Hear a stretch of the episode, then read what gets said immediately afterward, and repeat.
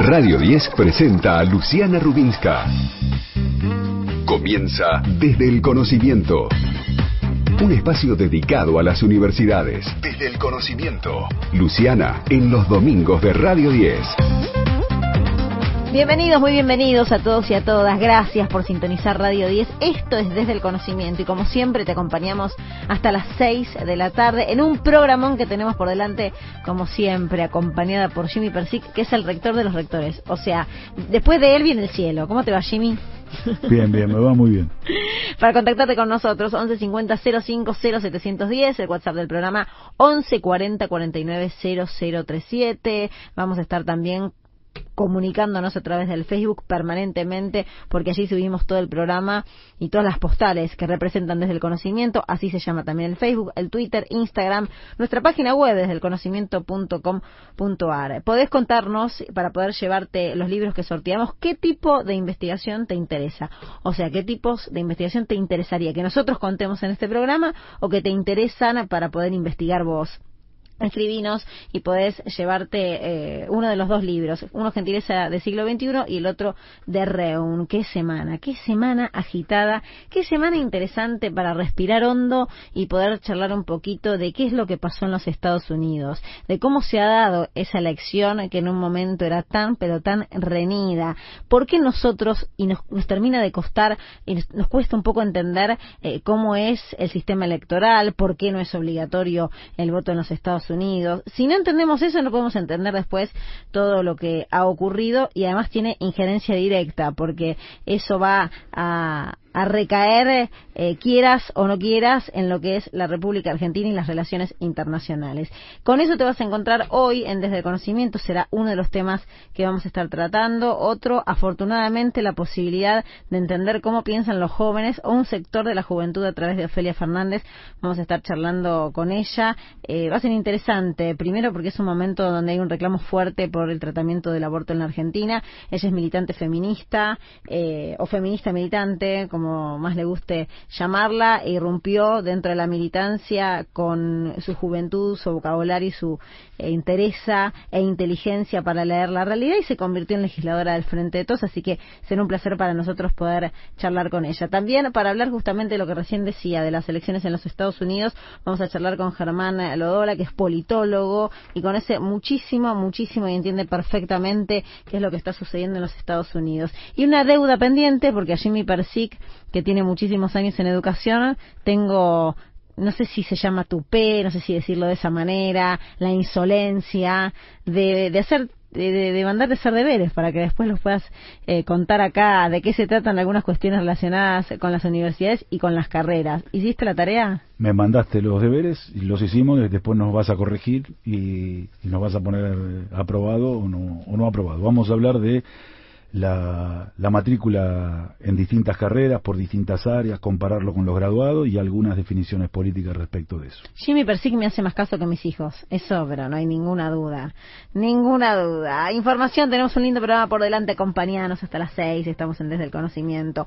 Aportes de las universidades nacionales, se presta atención, investigadores de Argentina y Alemania crearon un láser de sonido. A partir de experimentos con polaritones en estados cuánticos, físicos de Argentina y Alemania, entre los que se encuentran egresados y docentes del Instituto Balseiro e investigadores del CONICET, generaron por primera vez un tipo de láser de sonido, o SASER. Es un aporte para avanzar en el conocimiento físico del mundo cuántico, con potenciales aplicaciones en distintos campos científicos, que basa su funcionamiento en el acoplamiento de condensados de Bose-Einstein.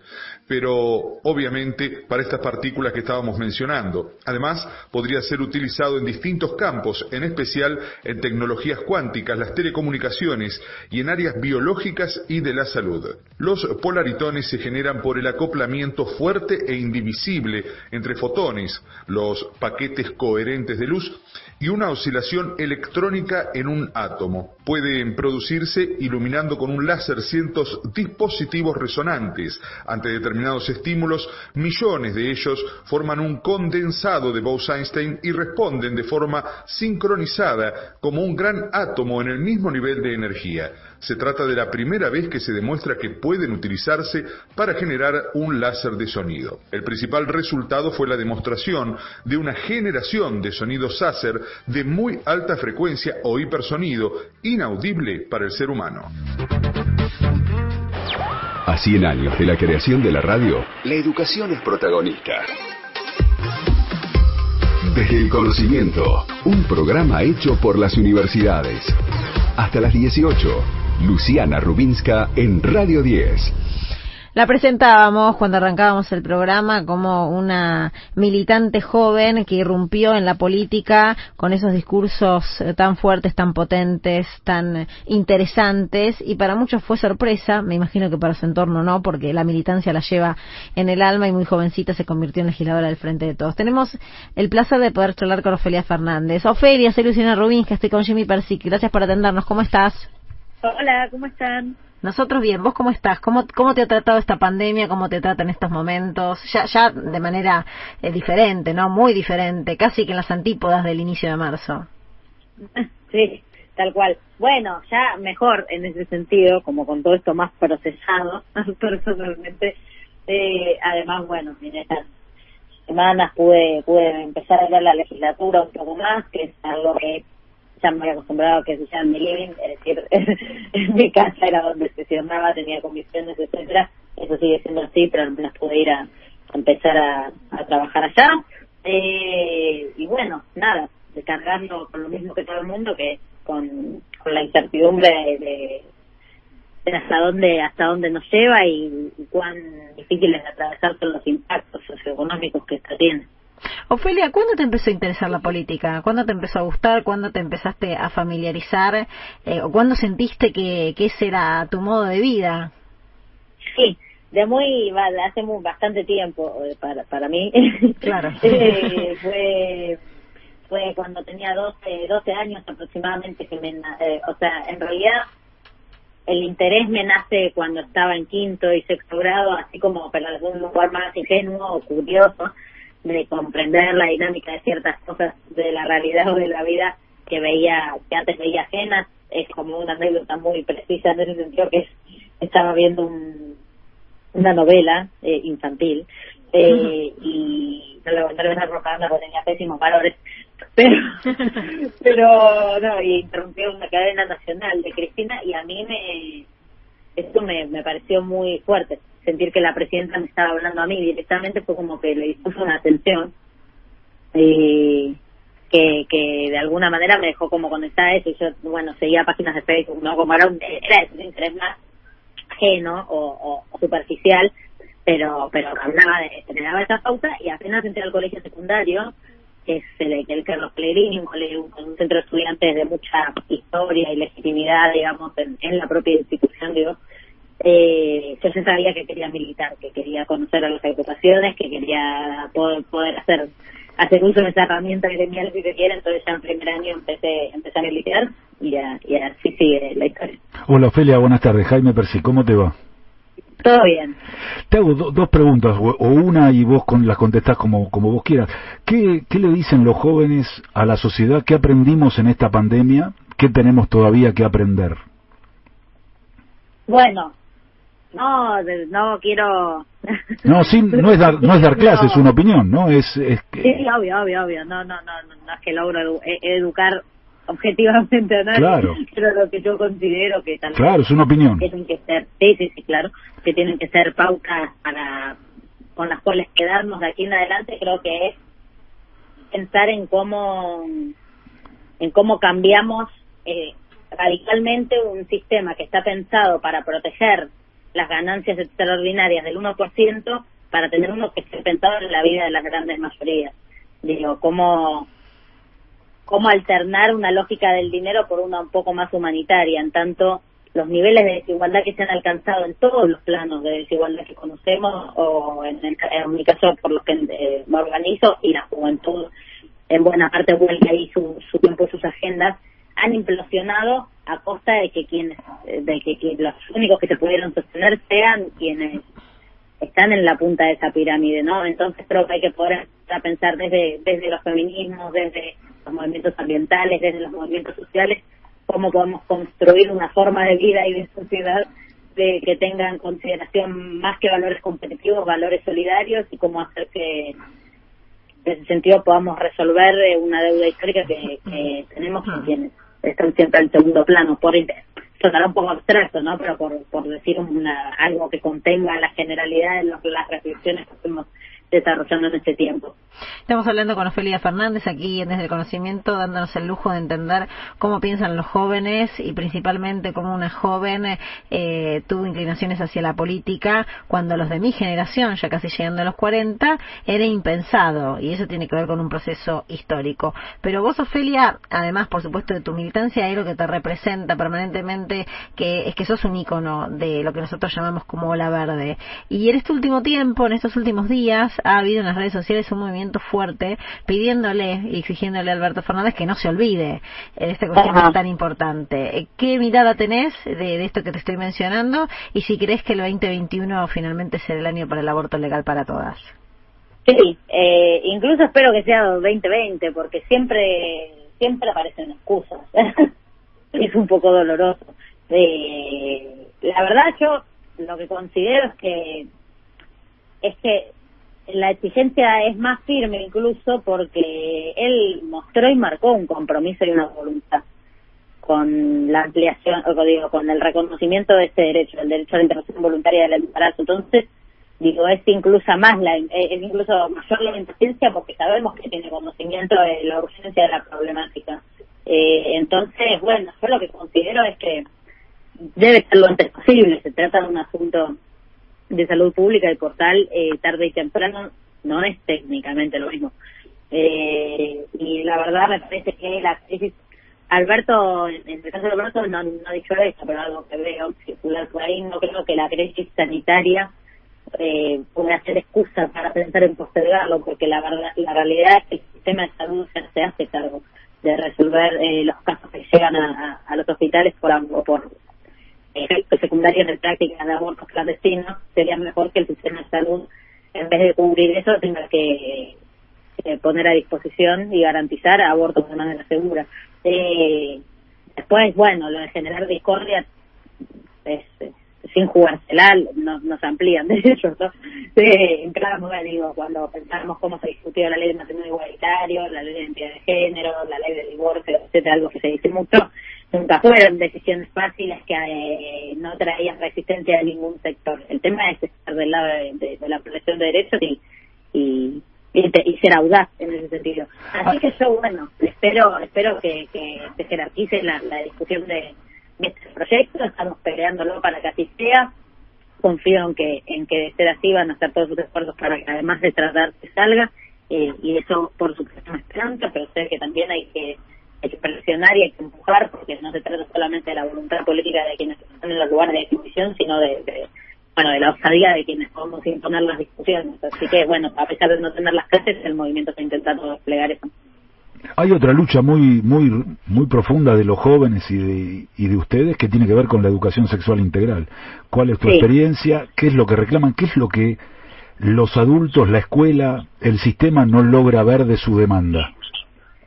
Bueno, la realidad es que mm, la educación sexual integral ya lleva casi 15 años de sanción y no se implementa en Argentina. Eso ya desde el punto de vista legal debería ser un problema. Claro. tener 15 años de ley y que no se implemente, algo que pasa con muchos o con muchas otras normas. Pero ese como, eso como primer punto.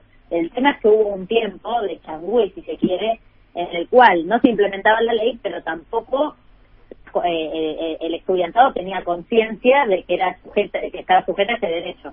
Ahora lo tiene, entonces es más insoportable, porque de alguna manera hemos accedido autogestivamente a conocimientos que la ley imparte, cuando debería ser, cuando las instituciones deberían llevarla adelante. Entonces, de alguna manera, las, las instituciones están corriendo atrás nuestro, en términos de la construcción de una, de una autopercepción, una percepción de vínculos con los demás más justa y más igualitaria.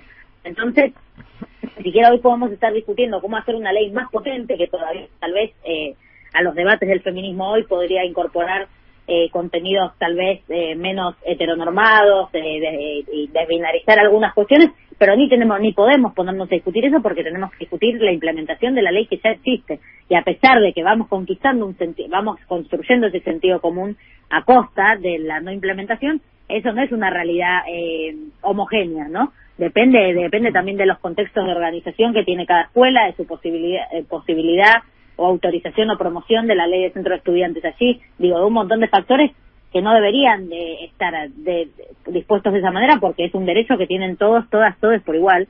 Eh, hace tiempo que no somos eh, objetos de protección tutelar, sino que somos sujetos y sujetas de derecho. Entonces, con mis hijos no te metas no es una opción. Ese lobby no puede tener impacto en cómo se llevan adelante las políticas de Estado que corresponden. Entonces, bueno, lo que se pide es que se implemente no por la voluntad de un docente en particular o una docente en particular, sino de manera decidida eh, y prioritaria.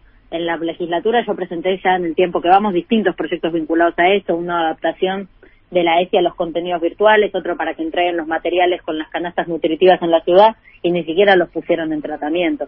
Entonces, bueno, hay, hay, hay un problema grande ahí que espero que se entienda porque es importante resolver, con esto cierro la idea, eh, porque básicamente muchos de los problemas que tenemos que, que el feminismo hoy enuncia y denuncia se pueden ir eh, se pueden pensar en muchas resoluciones pero una en el largo plazo muy importante es la educativa es la discusión de cómo hacer que nos eduquen en el consentimiento para hablar menos de abuso que nos eduquen eh, en el placer para hablar menos de sometimiento que nos eduquen en la diversidad para no hablar de homofobia o de transfobia. Digo hay un hay hay ahí una una posibilidad y un potencial que si no tomamos a tiempo es directamente una construcción descartada que es fundamental para una para la sociedad que venimos buscando masivamente en Argentina y en el mundo. Ofelia, ¿sentís mucho el o existe mucho el, machismo en la política?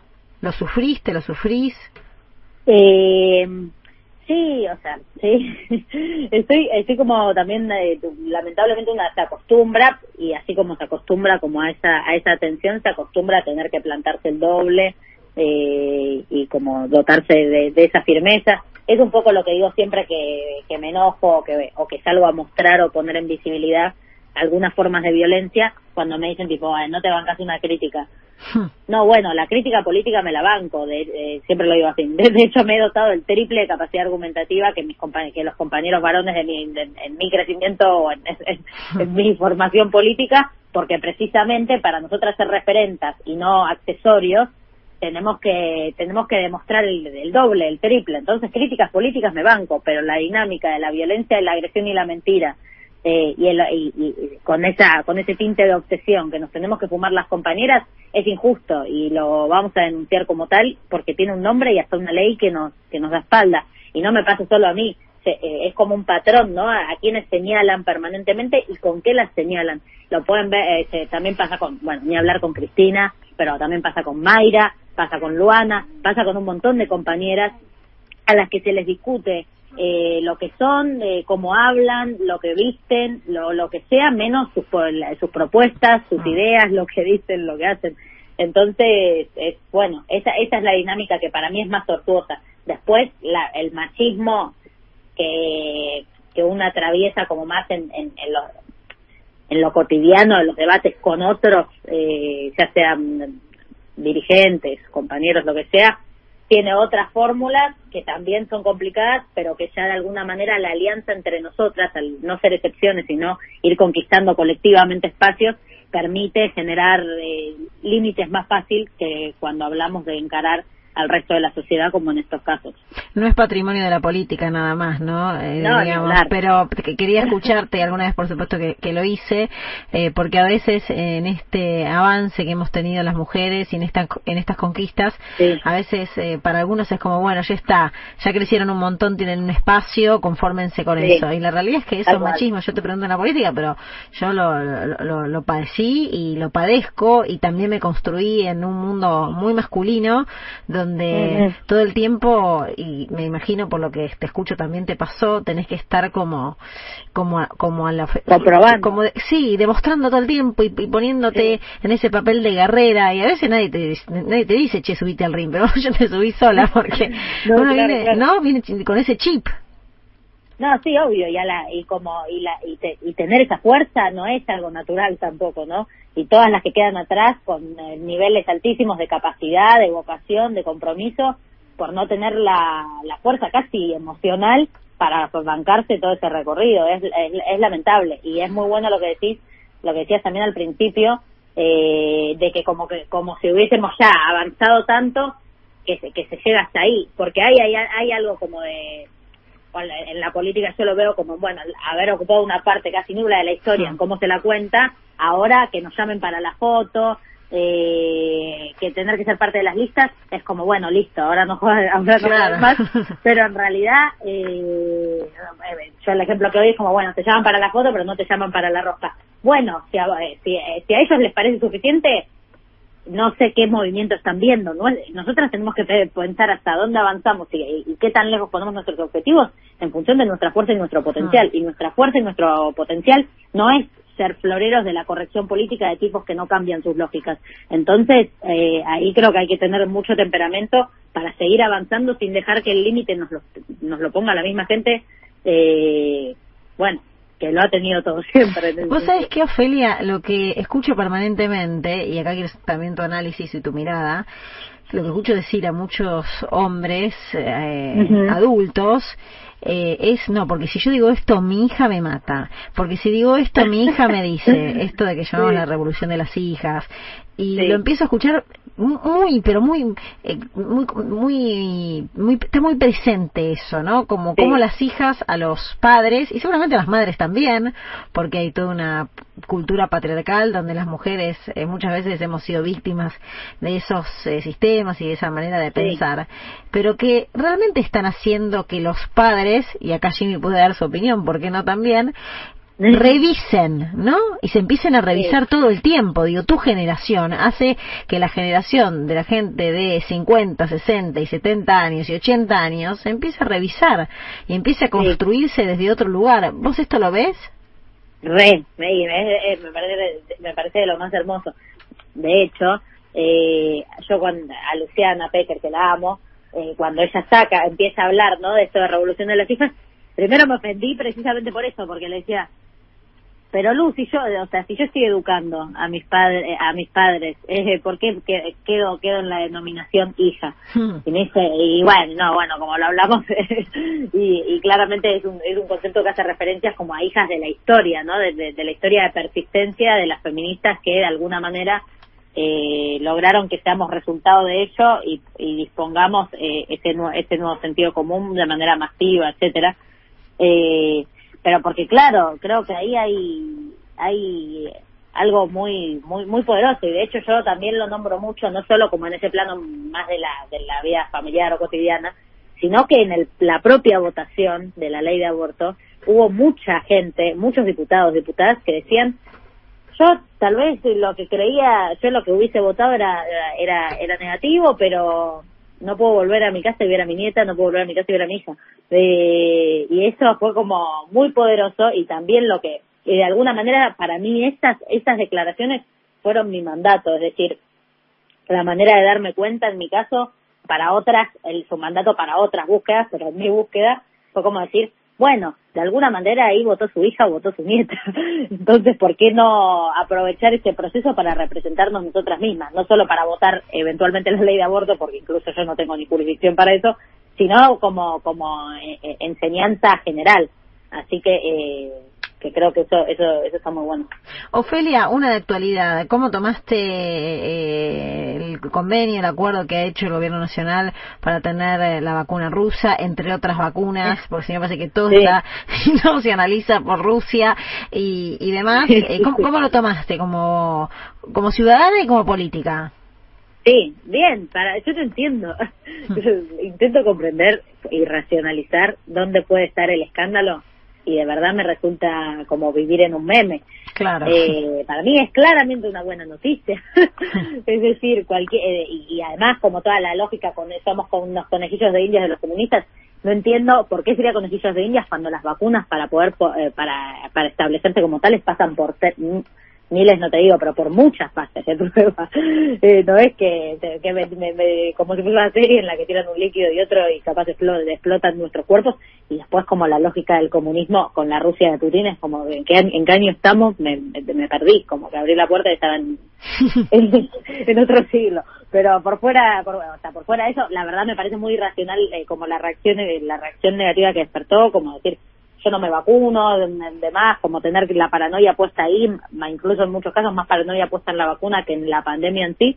Para mí es claramente, claro, esta es una buena noticia, si nos podemos acercar a algo que nos permita recuperar muchas cosas del encuentro y de la vida que extrañamos, es, es bueno, claro, algo, algo bueno y, y, que, y que, bueno, y que el gobierno considere eso como algo prioritario, a lo cual, a lo cual le está poniendo tanta fuerza, eh, obviamente es bueno pensar que la Argentina tenga a disposición esa, esa posibilidad. Así que contenta yo con la noticia. Ofelia, y desde el aspecto económico, ¿qué es lo que más te preocupa del país, de la Argentina? Hoy, sí, bueno, o sea, por decir, por decirlo en, en, una oración, estar tan cerca del 50 puntos de pobreza, es decir, medio país en una situación crítica de, de vulnerabilidad. Y lo que me preocupa es decir, digo, porque tal vez no es eh, eh, exclusivamente económico en, ese aspecto, como no es que eh, para mí, cuando yo pienso las cosas que me consternan o, o, vengo reflexionando en relación al Estado en no es que voy a, en, términos económicos, si se quiere, no es que voy a ponerme a analizar la gestión de Guzmán, por ejemplo, sino que pienso más en, en, la clave de como pulsión y puja de intereses y cómo se va a ir resolviendo esa tensión o esa conflictividad. Y la verdad es que a mí lo que lo, lo que yo espero es que se puedan empezar a alcanzar niveles eh, más determinantes de confrontación con los eh, digo con bueno con el poder económico concentrado de la Argentina para entender que es imposible discutir esa pobreza sin discutir la riqueza. Si no sería una cuestión de buenos malos villanos eh, héroes que no se entiende por qué no se resuelve hasta ahora. El tema es que para para dar atención y tener espalda para resolver algunos problemas estructurales es importante tener también el coraje para plantársele a quienes están acostumbrados a una serie de privilegios e impunidades que en un momento así eh, me parecen difíciles. con eso pienso en, por ejemplo, el impuesto a las grandes fortunas como el ejemplo de una medida que para mí sería el piso mínimo fundamental para discutir desde esa lógica o desde esa concepción. El tema es que viene tardando mucho. Pero se demora un poquito, me parece, ¿no? Se demora un poquito. Se demora un poquito. Eh, buena reflexión, de todas maneras. Sí. ¿Cómo? No, digo, la tuya, buena reflexión, formando parte de un partido y también teniendo una mirada en algunos puntos de, exigencia a lo que debe hacer el partido que, que hoy te incluye. Mm. Ofelia, Alberto no estudió. Claro.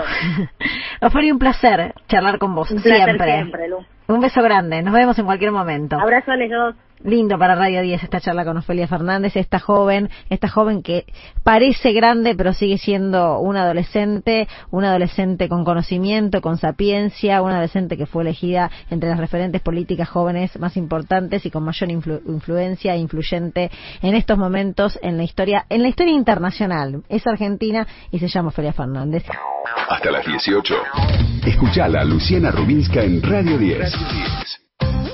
Seguimos, esto es Desde el Conocimiento, con toda la información acerca de las universidades, del conocimiento, de las noticias, de todo lo que está relacionado con los aportes de las facultades en estas épocas de pandemia. Muchas gracias a todos nuestros oyentes, hermosísimos todos los mensajes, 1150 050 710. En este domingo te acompañamos hasta las 6 de la tarde, el WhatsApp del programa, allí también nos pueden escribir y nos pueden hablar, 1140 49 0037, a través del Facebook, Desde el Conocimiento, arroba y bajo eh, conocimiento, Instagram, arroba desde el conocimiento, y esta familia cada día está más familiarizada con el programa y tenemos un equipazo para pasar una buena tarde de domingo. Nuestra página web desde el conocimiento.com.ar, contactanos. ¿Qué tipo de investigaciones te interesan? ¿Qué te gustaría saber? ¿Qué te gustaría conocer?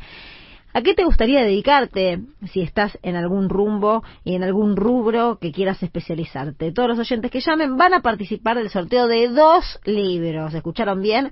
Dos libros. Uno gentileza del siglo XXI y otro gentileza de REUN, de la red de editoriales universitarias, donde se articulan las acciones para favorecer a la promoción, producción, transmisión y circulación del conocimiento. Hay muchas informaciones, hay muchas noticias. Todavía nos queda un tramo importante de este programa, pero ahora los aportes de las universidades nacionales.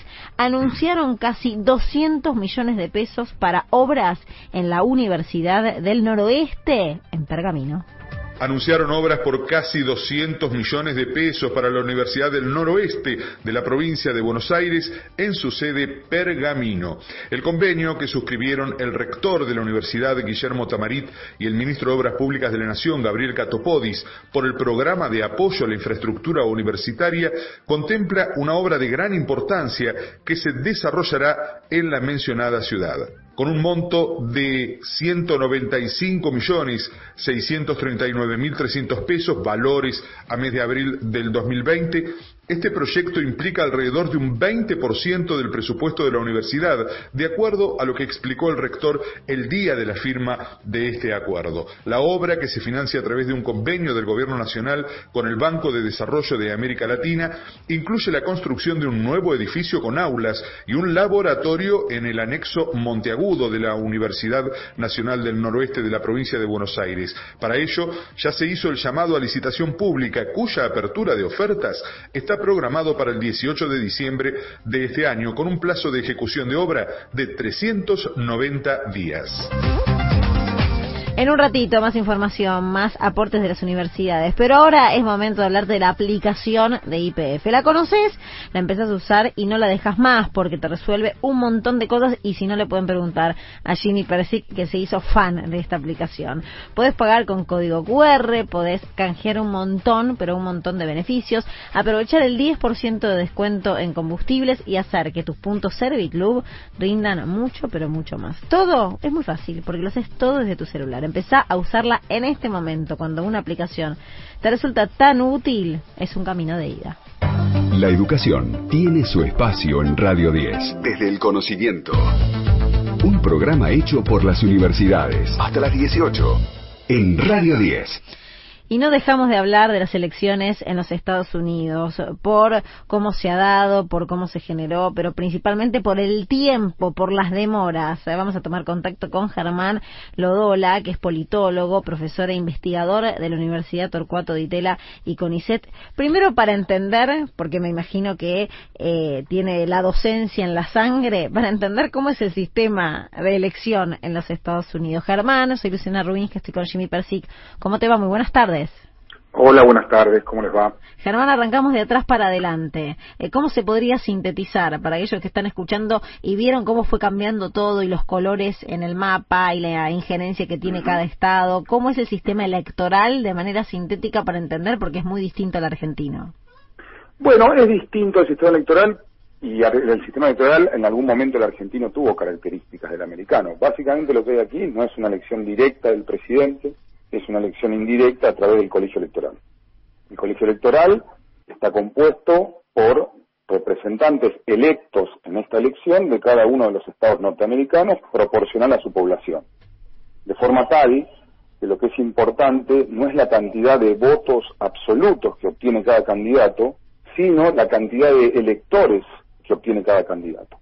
En el caso norteamericano, la, la, segunda característica, además de la elección indirecta, es que los estados tienen un sistema electoral mayoritario, no proporcional. En Argentina tenemos un sistema proporcional, el sistema DONT, en función de la cantidad de votos que un partido obtiene, se le aplica una fórmula de proporcionalidad, llamada DONT en este caso, y se distribuyen bancas o electores, como era el sistema argentino antes de la reforma del 94, en función de esa fórmula de proporcionalidad. El sistema americano es mayoritario, por lo tanto, aquel que gana por un voto, o por mil votos, o por diez millones de votos, un Estado se lleva a todos los electores que ese Estado tiene en juego. Por eso es tan importante ver los colores ¿eh? y ver las provincias o los estados americanos, porque la clave es sumar una cantidad de electores suficientes para ¿eh? Ser proclamado presidente. Entonces hay algunos estados que históricamente son conservadores y por lo tanto votan republicano y hay algunos estados que históricamente son más progresistas, por llamarlo de alguna manera, ¿eh? generalmente los estados que están sobre las costas, ¿eh? donde tienen una dinámica social, política y cultural más este, dinámica, mientras que los estados republicanos tienden a ser estados más rurales en su composición, ¿sí? no tan industrializados y con una población menos diversa. Y luego hay algunos estados, se los llaman estados swings, o que pueden cambiar, que no son claramente ni de uno ni de otro. Esos estados son los que típicamente definen la elección. En esta elección particular, algunos siguen siendo clave, pero han aparecido otros que han llamado la atención. O sea, ha llamado la atención un poco el desempeño que ha tenido Biden en el sudoeste, ¿no? que no es una, una región muy este, demócrata, que, digamos, y ahí ha tenido un desempeño eh, que llama la atención. Por lo tanto, lo que es importante entonces es hacer el poroteo de cuántos electores cada uno tiene en función de cuántos estados ¿eh? cada uno gana y la población de ese estado que aporta los electores necesarios. Hola Germán, buenas tardes, ¿cómo te va? Jimmy Persic. Hola Jimmy, ¿cómo te va?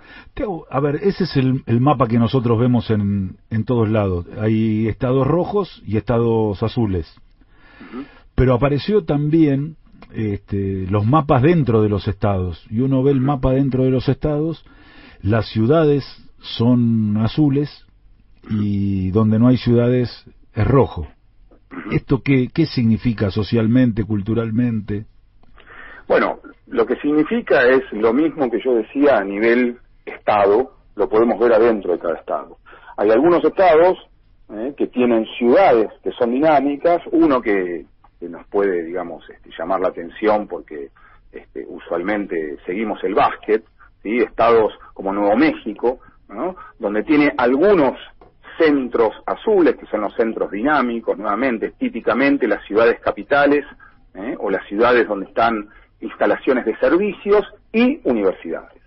El estado de Pensilvania, por ejemplo, lo único que tiene claramente demócrata es Pittsburgh, que es un centro donde hay tres universidades importantes, y Filadelfia, donde hay una universidad muy importante, Penn State.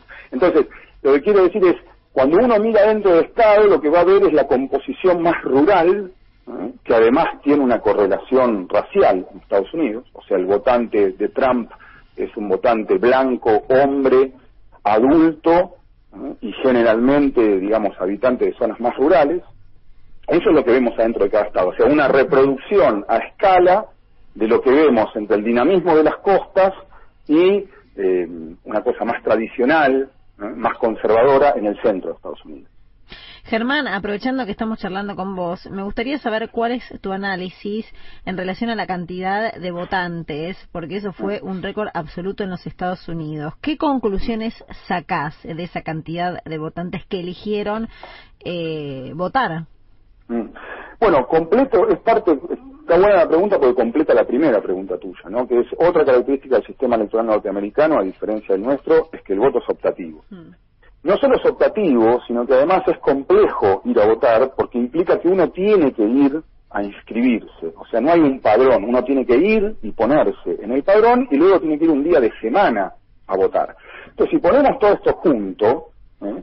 que es votación no obligatoria, distritos mayoritarios, este, lo que lo que lleva esto como resultado es que los sectores de menos recursos son los sectores que menos participan. O sea, hay un sesgo en la participación política en todo el mundo, y es que las personas que tienen más recursos, más tiempo, más energía, más conocimiento, más involucramiento, participan más. Entonces el sistema americano es doblemente injusto, ¿sí? porque ese sesgo lo reproduce. Por eso, tanto Obama en su momento como, como Biden en esta elección, incentivaron mucho la participación. ¿Por qué? Porque justamente los que no participan son las comunidades minoritarias, negros, latinos, asiáticos, la gente que tiene menor nivel de educación, la gente que tiene menores ingresos, que tiende a ser en promedio más votante demócrata que votante republicano. Entonces, lo que ha habido en esta elección es un poco incentivado por la necesidad del Partido Demócrata y otro poco, creo yo, incentivado por el personaje que estaba en fuente, enfrente. O sea, Trump lo que genera son, ¿no?, digamos, sensaciones muy polares. Entonces, hubo ¿eh? movilización electoral también producida por el efecto Trump, diría yo. ¿no? Digamos, un candidato xenófobo, ¿no? un candidato misógino, etcétera, etcétera. Digamos, esto incentivó que los sectores y el problema de la violencia policial contra los negros, que digamos, la comunidad negra, que le cayó en un momento complejo a Trump, y Trump tomó una decisión de salir por derecha, ¿no? Militarizar las ciudades. Esto es algo que no se había hecho desde el nacimiento del, federalismo norteamericano, ¿no? El Ejecutivo militarizara ciudades invocando una artículo de la Constitución que lo permite en situaciones muy extremas. Entonces yo creo que eso también generó una contrarreacción, por llamarlo de alguna manera, y este, una mayor afluencia de, los votantes a, a, de votación. Vos describís y caracterizás a, Trump y lo decís, bueno, lo que estaba enfrente de los demócratas y lo describís. Eso tiene el 50% de los votos en Estados Unidos, cerca de eso está. correcto. Bueno, yo creo que nos habla de un fenómeno más general, ¿no? Y es un fenómeno de sociedades altamente polarizadas, pero bueno, no solo en términos este, sociales, ¿no? sino en términos electorales. Es decir, si uno pasa para Argentina, uno puede ver una, una reproducción de un escenario electoral similar. Pero no es simplemente un escenario bipartidista. Nosotros en Argentina estuvimos muchos años a, a vivir en un escenario bipartidista y Estados Unidos fue siempre bipartidista. El problema es la divergencia ideológica y la intensidad, la radicalidad de los discursos sociales, por llamarlo de alguna manera. Eso me parece que es una novedad allá y acá, y en otras partes del mundo. Esto es una polarización medio asimétrica en mi lectura. Digamos, una, la derecha tiende a ser más este, reaccionaria, más radical en sus discursos, eh, sus discursos sociales, no solamente en su plataforma electoral, me refiero, en sus discursos políticos, ¿no? Y eso sí que me parece una novedad. Entonces, en el caso americano lo que uno puede ver es, es bipartidista como siempre, pero ahora se le agrega alta intensidad ideológica. Hmm. Lo que lleva a preguntarse qué pasa con un Trump derrotado, por ejemplo, ¿no? ¿Qué hmm. pasa con el Partido Republicano con un Trump derrotado? ¿Hacia dónde va ese partido? ¿Va hacia la radicalidad, la radicalidad que la lleva, que lo lleva Trump? O recupera el control, la burocracia del partido más moderada, y con un presidente Biden potencial que necesita cierta moderación, equilibra en el sistema hacia donde siempre estuvo, que es orientado hacia el centro. Hmm. Germán, interesante escucharte, no solamente de los Estados Unidos, te vamos a volver a convocar para un análisis de la Argentina, ¿por qué no? Pero fue un placer tenerte en este momento. Un beso grande. Bueno, saludos, el gusto es mío. Pasó Germán eh, Lodola, que es politólogo, profesor e investigador de la Universidad Torcuato de Itela y CONICET, analizando las elecciones en los Estados Unidos. Estás escuchando Desde el Conocimiento con Luciana Rubinska en Radio 10 de las universidades nacionales, seguimos contándote por qué desarrollan programas de eficiencia energética para instalaciones edilicias. Con el objeto de construir el uso racional y eficiente de la energía, en la Facultad de Ingeniería de la Universidad Nacional de La Plata desarrollan programas de ahorro y eficiencia energética ideados para diversas instalaciones edilicias. Uno de los proyectos fue el diseño de un plan para el pabellón de alta complejidad del Hospital San Martín de La Plata. De acuerdo al estudio, de aplicarse el consumo de energía podría disminuirse un 57%. La identificación de indicadores energéticos se basa en un estudio detallado de la manera en que se consume la energía en las edificaciones y la determinación de mejoras para el aprovechamiento de esta energía, incorporando además el uso de fuentes de energía la planificación e implementación de estas mejoras, así como el seguimiento para lograr un proceso continuo, se logra con el desarrollo de un sistema de gestión de la energía. La cuantificación de estos indicadores junto con el análisis económico en cuánto tiempo se recupera la inversión, y también ambiental, cantidad de emisiones de dióxido de carbono evitadas de cada una de estas mejoras, permiten definir el orden de implementación de las medidas de eficiencia energética, lo que se traduce en un programa de ahorro y eficiencia energética. Estás escuchando Desde el Conocimiento con Luciana Rubinska en Radio 10 números, gráficos, análisis permanente. Ese es Jimmy Persic con su columna y su análisis en relación a las carreras, en relación a las universidades. Luciana, me mandaste a hacer los deberes el programa pasado y acá los traje. Mira, eh, siempre decimos un millón seiscientos mil estudiantes en, en la universidad pública, grado y pregrado. Mira estos números el 15% de los estudiantes, el 15% de los estudiantes estudia carreras de economía y administración. 245.000 estudiantes. Economía, administración, eh, actuario, contador, este, el 15%. El 9%, 150.000 estudiantes estudian derecho. O sea, casi el 25% de los estudiantes argentinos los tenemos en dos áreas de conocimiento. Casi el 33% si sumamos a las paramédicas y auxiliares de la medicina enfermería, kinesiología, todas las tecnicaturas vinculadas a eso. Lo que se conocen como carreras madre, carreras clásicas. Totalmente. Tradicionales. Tradicionales. tradicionales. No sería la palabra, tradicionales, sí. Pero vos fíjate, ¿no? Eh, la cuarta rama de las carreras son las ingenierías, 120.000 estudiantes. Uno diría no está tan mal. Pero ahora te voy a hacer otro, otro análisis. Cuando vos, las 10 las diez primeras ramas de carreras, artes, informática, psicología, medicina, educación, arquitectura, ingeniería, las paramédicas, derecho y administración, en esas 10 áreas concentramos el 70% de los estudiantes argentinos. Entonces, la Argentina, un montón. Un montón. La Argentina tiene un problema acá porque tiene un gran sistema universitario muy extendido, pero tiene poca, poca variedad de, matrícula, tiene que, mejorar la matrícula.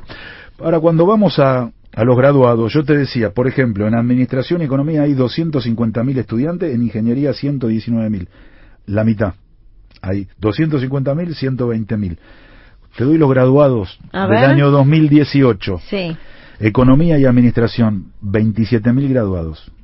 Ingeniería, 5.600 Ah, no, claro, se gradúan muy pocos. Se gradúan muy Eso habla de la dificultad de la carrera, principalmente, ¿no? Eso habla de la duración de la carrera, de la dificultad de la carrera, de lo duro que es la carrera, de la extensión que tiene la carrera y también de posibilidades laborales que tienen los chicos. Y te agrego un dato más, claro, a eso iba. Seguramente los que estudian ingeniería, algunas ingenierías, ya con dos o tres años dentro de la carrera, como es un mercado laboral, por lo menos conozco bastante lo que tiene que ver con la ingeniería en sistemas. Están, necesitan tanto ingenieros en sistemas que ya empiezan a tener trabajo. Entonces, no es que deciden terminar la carrera y después trabajar. En general, poco tiempo, si consiguen trabajo, que es un mercado laboral que lo requiere, entonces empiezan a dilatarla. Ese es un problema. Que además te lleva muchos años, eh, los chicos, las chicas son mayoritariamente masculinas, que también ahí tenemos otro problema. Eh, lo que hay es las condiciones laborales, los chicos tienen familia, se enamoran, este, quieren tener hijos, y eso te hace que te vayas alejando y se te dificulte cada vez más. Pero fíjate, ¿no? La mitad de estudiantes inscriptos, pero casi un cuarto y medio de, de los graduados. ¿Cómo se corrige? Bueno, hay políticas públicas que la Argentina ha tenido para corregirlas. Dentro de poco el gobierno va a anunciar algún programa para, para mejorar esto, pero vos fíjate... pero anticipanos algo, Jimmy. Bueno, hay un programa muy importante de becas para estudiar estas carreras que son prioritarias para la Argentina, pero ya la Argentina tiene una experiencia. Vos fíjate, en el año 2009 se puso en marcha las becas Bicentenario. La Argentina tenía en ingeniería 82.000 estudiantes. Nueve años después tenía 119.000. Con becas mejoró el 35% este, la matrícula en las carreras de, ingeniería, casi el 50% en las carreras de industrias, que tiene que ver con bromatología, tiene que ver con todas carreras vinculadas al, desarrollo y la, y la atención, y la atención este, industrial, enología, bromatología, automatización y control de industrias, industrias agrícolas y alimentarias, procesos productivos. La Argentina mejoró casi el 12% en las informáticas con, con beca. La verdad que tiene que haber una presencia pública y todavía nos falta mejorar en la presencia femenina en estas carreras. Nosotros son carreras eminentemente este, masculinas, pero la Argentina en un mercado muy difícil, del 2009 al 2018 mejoró el 12% en la matriculación en las carreras de, de, informática de 65.000 a, a 75.000. Muy interesante cuando estas políticas que vos recién anticipabas y adelantabas se implementen, cómo esos números seguramente van a cambiar. Como si el incentivo es para que las mujeres se acerquen a carreras que habitualmente eligen los hombres, la, aguja ahí va a representar, si se mueve demasiado es porque claramente, eh, que seguramente va a pasar eso. No es falta de deseo ni, de necesidad, ni de necesidad, sino, o sea, no falta de deseo y necesidad, digo, falta de deseo de hacer esa carrera, sino falta de oportunidades.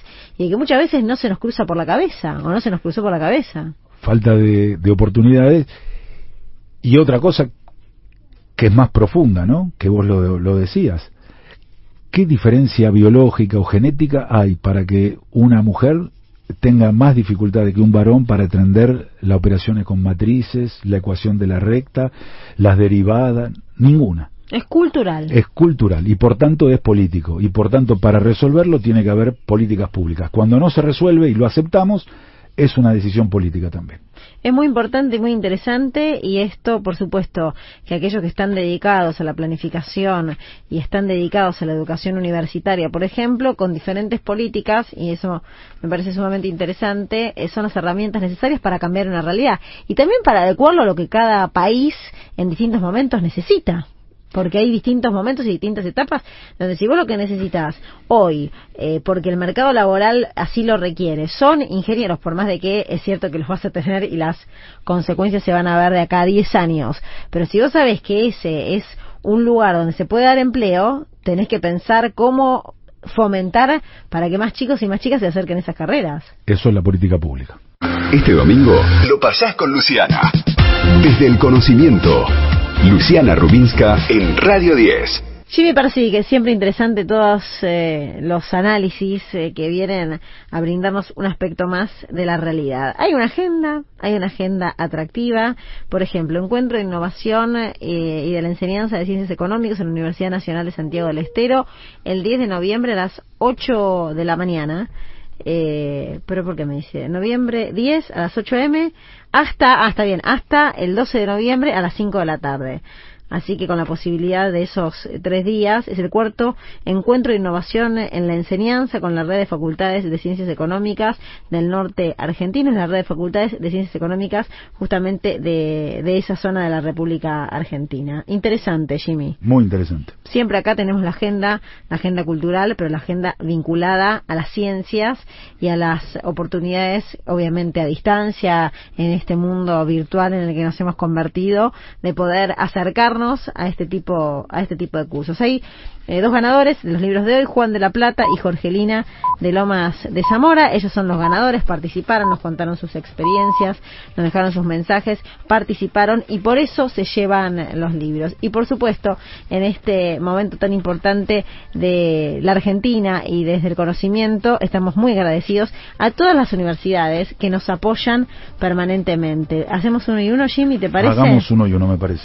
La Universidad Nacional de San Martín. La Universidad Nacional de Urlingan. La Universidad Nacional de Lomas de Zamora, la Universidad Nacional del Centro de la Provincia de Buenos Aires, la Universidad Nacional de Jujuy, la Universidad Tecnológica Nacional, la Universidad Nacional del Chaco Austral, la Universidad Nacional de la Patagonia San Juan Bosco, la Universidad Nacional de José Cepaz, la Universidad Nacional de Mar de Plata, la Universidad Nacional de Moreno, la Universidad Nacional del noroeste de la provincia de Buenos Aires. Y qué importante es el equipo. Sin equipo no hay nada, no hay ciencia, no hay progreso, no hay nada, Jimmy.